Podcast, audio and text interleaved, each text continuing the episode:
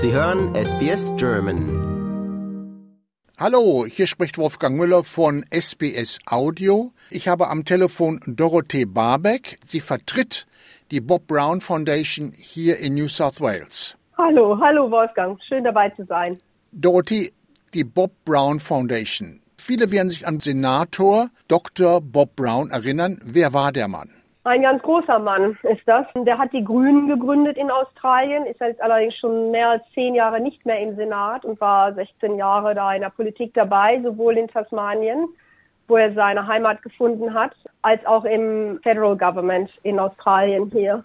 Ja, er hat sich schon sein Leben lang dafür eingesetzt, dass Wälder geschützt werden. Er hat Arzt studiert, ist dann nach Tasmanien gegangen und ähm, wollte da als Arzt arbeiten. Dann war er aber so fasziniert auch von der Natur, aber auch von dem Raubbau, der da getrieben wurde. Vor allem in Tasmanien haben wir ja auch, dass da so viel ähm, Dämme gebaut worden sind. Viele werden sich vielleicht daran erinnern oder kennen die Geschichte um den Franklin-Damm.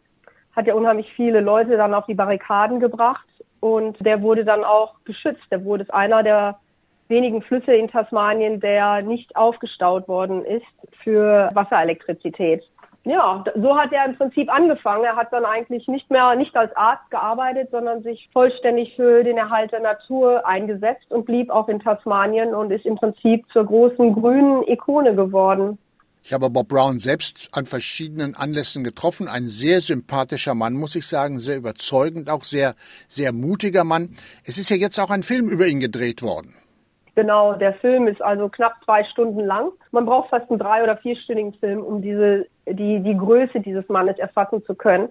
Aber ähm, zwei Stunden reichen auch schon, um einen Überblick zu kriegen. Und die Geschichte von dem Film, der heißt Giants. Und er heißt Giants, weil es hier sowohl um die Bäume geht, diese gigantisch großen Bäume, vor allem die in Tasmanien wachsen, als auch um den Giganten, der Bob Brown geworden ist. Der hat ja nicht nur die Wilderness Society in Australien gegründet, sondern auch Bush Heritage Australia. Und wie gesagt, er war 16 Jahre in der Politik tätig und hat versucht, darüber äh, Natur zu schützen. Und im Film lernt man sehr viel darüber über Bäume, über das Ökosystem, was sie gründen, darüber, wie viel Kohlenstickstoff sie aufsaugen, über Photosynthese, wo das ähm, gespeichert wird, im Baumstamm, aber auch im Erdboden und in den Blättern und wie das Wasser gereinigt wird. Also man lernt sehr viel über Bäume und Wälder und natürlich auch über Bob Brown und sein persönliches Leben. Ich habe den Film ja mit dir zusammen gesehen und ich muss sagen, es ist herzzerreißend zu sehen, wie diese alten, unheimlich hohen, schönen Huron Pines und was da sonst so ist, die werden einfach dann umgehackt. Also es ist schrecklich, das mit anzusehen. Ja, das ist absolut schrecklich. Vor allem diese Huron Pines, die sind ja wirklich centuries alt. Also das sind Bäume, die haben schon gelebt. Also da gab es überhaupt noch keine, natürlich mehr als 2000 Jahre gesagt. Also es sind uralte Bäume. Die sind, muss man mittlerweile sagen, auch zum Großteil geschützt. Aber was noch sehr viel abgeholzt wird, sind trotzdem diese Waldriesen. Die werden ja teilweise da in Tasmanien über 100 Meter groß. Und äh, ich selber war mal in dem sogenannten Styx Forest, schon vor 20 Jahren das erste Mal. Und da werden in einem Nationalpark, der neben diesem Styx Forest ist, die Bäume ähm, geehrt, indem man da rumgehen kann. Da gibt es richtige Schilder und wird gesagt, guckt euch die Giganten an. Und 100 Meter weiter, wo es dann den anderen Art von Styx Forest, den State Forest gibt, da werden diese gleichen Bäume abgehackt. Also es ist mir schon damals unheimlich aufgestoßen und kann man nicht verstehen, warum solche Bäume überhaupt abgeholzt werden. Also bei uns in Europa wäre das überhaupt nicht möglich, ähm, weil das wirkliche Urwälder sind und das Holz von diesen Bäumen wird auch noch nicht mal für irgendwelche ähm, Produkte mit hohem Wert genutzt, sondern meistens werden die auch nur gewoodchipped, also in kleine Holzschnipsel aufgehackselt und dann zu Toilettenpapier oder Fotokopier verarbeitet. Also ist total tragisch. Ja, absoluter Schwachsinn, muss ich sagen, dass sowas erlaubt wird überhaupt, dass solche äh, ich meine, es gibt ja auch Holzplantagen, wo man, wo man äh, Holz ja aber aus diese schönen Naturwälder da einzuhacken. Ich konnte das nie verstehen, muss ich sagen. Empört mich. Ja, das ist auch empörend. Vor allem, es ist auch nicht nur, dass es also keine Wertprodukte daraus gibt, sondern das Abholzen der Naturwälder jetzt im Vergleich zu den Plantagen, das kostet Australien auch den, den Steuerzahlern. Also wenn wir jetzt mal in New South Wales gucken, da habe ich gerade die Zahlen im Kopf und ich weiß, dass in Tasmanien die Zahlen sogar noch höher sind. Aber wir haben zum Beispiel in New South Wales für das Abholzen der Naturwälder alleine 28 Millionen Dollar bezahlt in den letzten zwei Jahren.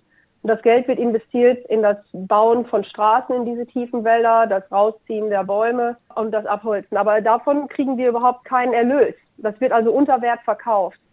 Die Naturholzindustrie wird subventioniert und gestützt von den Plantagen. Australien bezieht 90 Prozent seines Holzbedarfs. Wenn jetzt die Leute sagen, oh, wir brauchen aber Holz für Hausbau und wir brauchen Holz für für unsere Tomatenstände und so ein Kram. Ähm, das wird alles aus Plantagen gewonnen. Diese Naturwälder, muss man sagen, die bleiben, wenn man die abgeholzt, werden, bleiben 65 Prozent erstmal auf dem Waldboden liegen. Die werden sowieso nicht rausgezogen. Man holt also nur diese relativ geraden Holzstücke raus, weil die sind leichter zu transportieren. Der Rest bleibt auf dem Boden und davon, von dem Holz, was man rausholt, 80 Prozent werden zu Woodchips verarbeitet, 10 Prozent für ähm, Holz, das man vielleicht im Haus benutzt oder für Fußböden oder sowas und 5 Prozent für Paletten und so einen anderen Kram.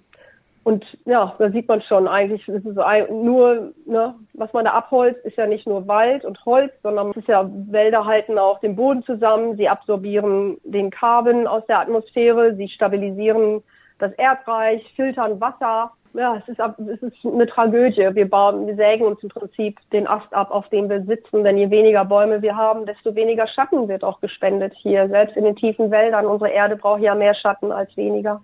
Ja, in dem Film wurde ja auch ganz klar gesagt, Wälder schaffen Regen und Regen schafft Wälder. Und wir sehen das ja in Australien, wo so große Flächen für Weideland abgeholzt worden sind. Da beklagt man sich heute ja, es regnet nicht mehr so viel. Ja, wie kann das dann noch sein, wenn die Wälder alle weg sind?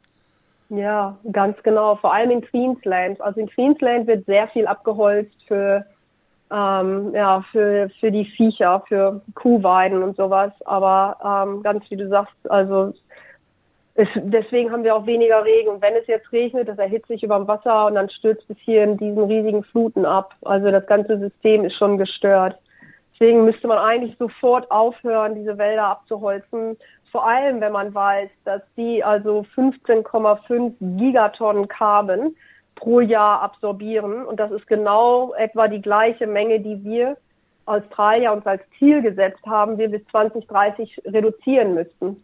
Also mit anderen Worten gesagt, wenn wir unser 43 Prozent ähm, Reduktion an Emissionen Ziel hier in Australien erreichen wollten, das, was wir morgen schon machen könnten, wäre einfach das Aufhören diese Hölzer zu schlagen. Und ich rede tatsächlich nur von Naturwäldern, die nicht mehr abgeholzt werden müssten.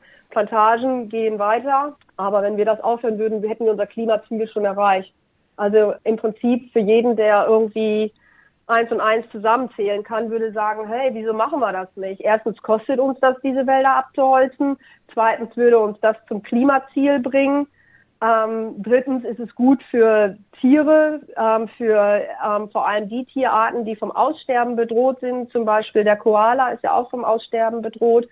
Und selbst die Wälder, wo die noch zu finden sind, werden auch abgeholzt. Also man versteht es einfach nicht. Und deswegen, wie du schon gesagt hast, ich arbeite ja für die Bob Brown Foundation, rufen wir jetzt die Leute in ganz Australien dazu auf, mit uns an diesem Wochenende ähm, zu Demonstrationen zu gehen. Die gibt es überall im Land, in jeder, fast jeder Hauptstadt ähm, kann, kann man da hingehen. Hier in New South Wales gibt es eine in Coffs Lismore, ähm, Sydney und Ulladulla. Und wer hier in Sydney lebt und zuhört, soll doch bitte am Samstag ab 1 Uhr nach Marrickville kommen zum Edison Community Center, 142 Edison Road. Ab 1 Uhr nachmittags kann man da reden hören, Musik hören und wir werden auch ähm, zum Büro des äh, Prime Ministers gehen, um dem auch eine kleine Nachricht da ähm, dazulassen, dass wir die Wälder geschützt haben wollen. Ja, ich finde, das ist eine sehr, sehr gute Initiative. Wir wissen ja zum Beispiel auch, beim, beim Barrier Reef hat man zu lange gezögert, um das zu schützen und heute ist es auch bedroht und wir wollen nicht das Gleiche auch mit unseren Wäldern erleben. Ganz genau. Das sehe ich ganz genauso. Wir sind zuversichtlich und je mehr Leute da mitmachen, bei unseren Demonstrationen oder den sich melden bei ihren Vertretern in der Regierung und sagen, hört mal zu, ich fände das eigentlich super, wenn wir das Abholzen der Naturwälder aufhören würden das würde diese Leute tatsächlich dann auch viel eher dazu bewegen, diesen Schritt zu tun. Doro, ich kann euch nur viel Erfolg mit eurer Kampagne wünschen und äh, ich hoffe, dass sich unsere Hörer auch daran beteiligen werden. Ja, das hoffe ich auch. Und jeder, der kommt, der hier zuhört, soll sich doch bitte mal bei mir melden. Ich werde wahrscheinlich in der Nähe von der Bühne stehen und ich werde dann ein schwarzes T-Shirt anhaben. Und ich würde mich sehr, sehr freuen, noch ein paar deutsche Hörerinnen und Hörer kennenzulernen, die sich auch für die Umwelt sehr einsetzen. Viel Glück, Doro. Danke dir fürs Gespräch. Ja, vielen Dank. Liken, teilen und kommentieren Sie unsere Inhalte bei facebook.com/sbsgerman.